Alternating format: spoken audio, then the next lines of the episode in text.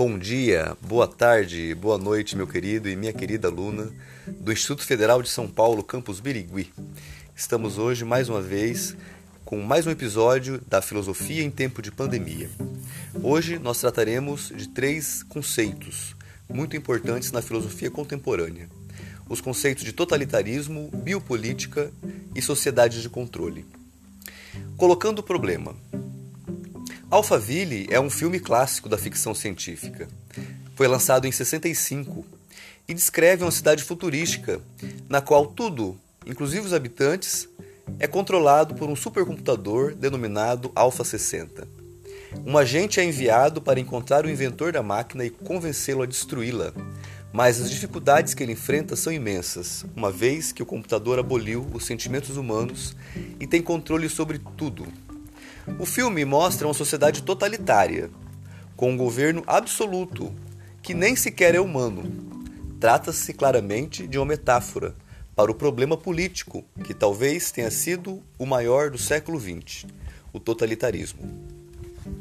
Após a consolidação das democracias liberais europeias, no século XIX, o século seguinte, o século XX, assistiu à emergência desse novo fenômeno político, que teve consequências devastadoras. Segundo alguns especialistas, o termo totalitarismo surgiu com o líder fascista italiano Benito Mussolini, que, em oposição ao Estado liberal, propunha que todas as manifestações sociais, políticas, econômicas e culturais se mantivessem sob o poder do Estado. Tudo pelo Estado, nada contra o Estado era um dos seus lemas.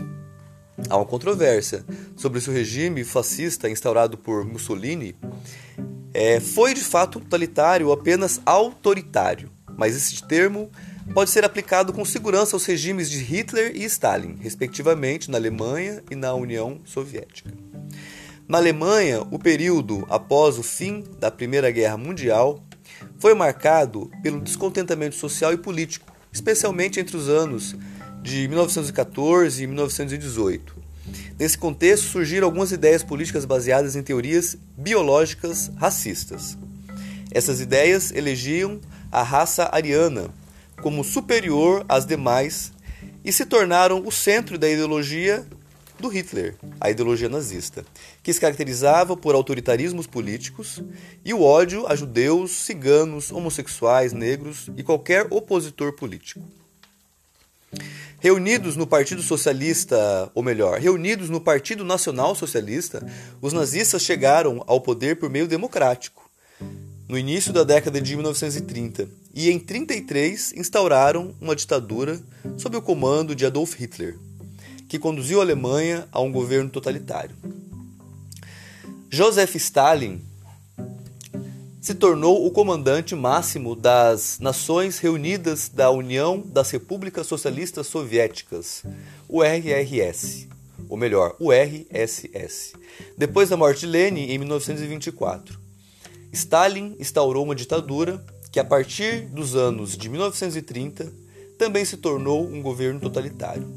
Stalin não se baseava em teorias racistas, mas em uma suposta teoria da história, segundo a qual certas classes sociais deveriam ser eliminadas.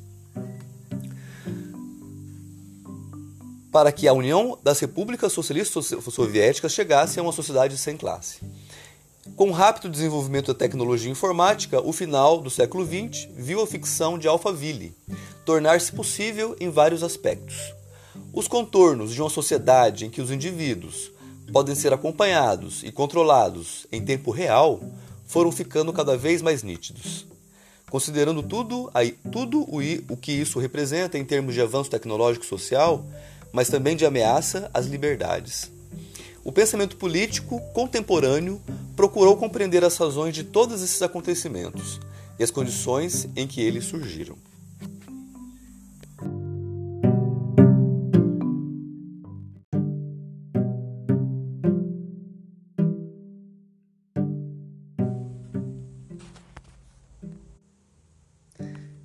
A filosofia na história. Hannah Arendt e a crítica ao totalitarismo. Hannah Arendt, que nasceu em 1906 e morreu em 1975, viveu o horror da ascensão do nazismo na Alemanha e a crescente perseguição aos judeus.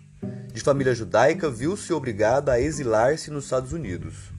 Dedicou-se então a refletir sobre o totalitarismo, tomando-o como um problema filosófico e não apenas político e social.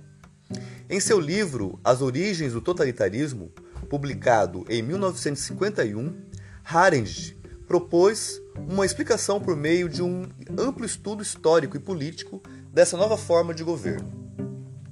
As duas primeiras partes do livro tratam de antissemitismo e imperialismo e destacam alguns dos elementos que permitiram a ascensão do totalitarismo alemão.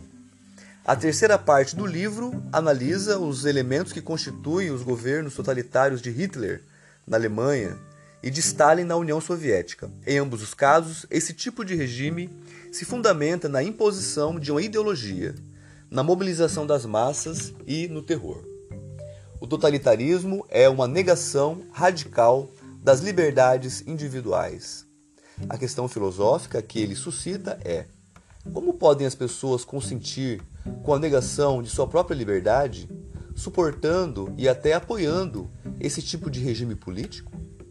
Arendt retomou a análise de Montesquieu para afirmar que o totalitarismo escapa ao sistema da política clássica.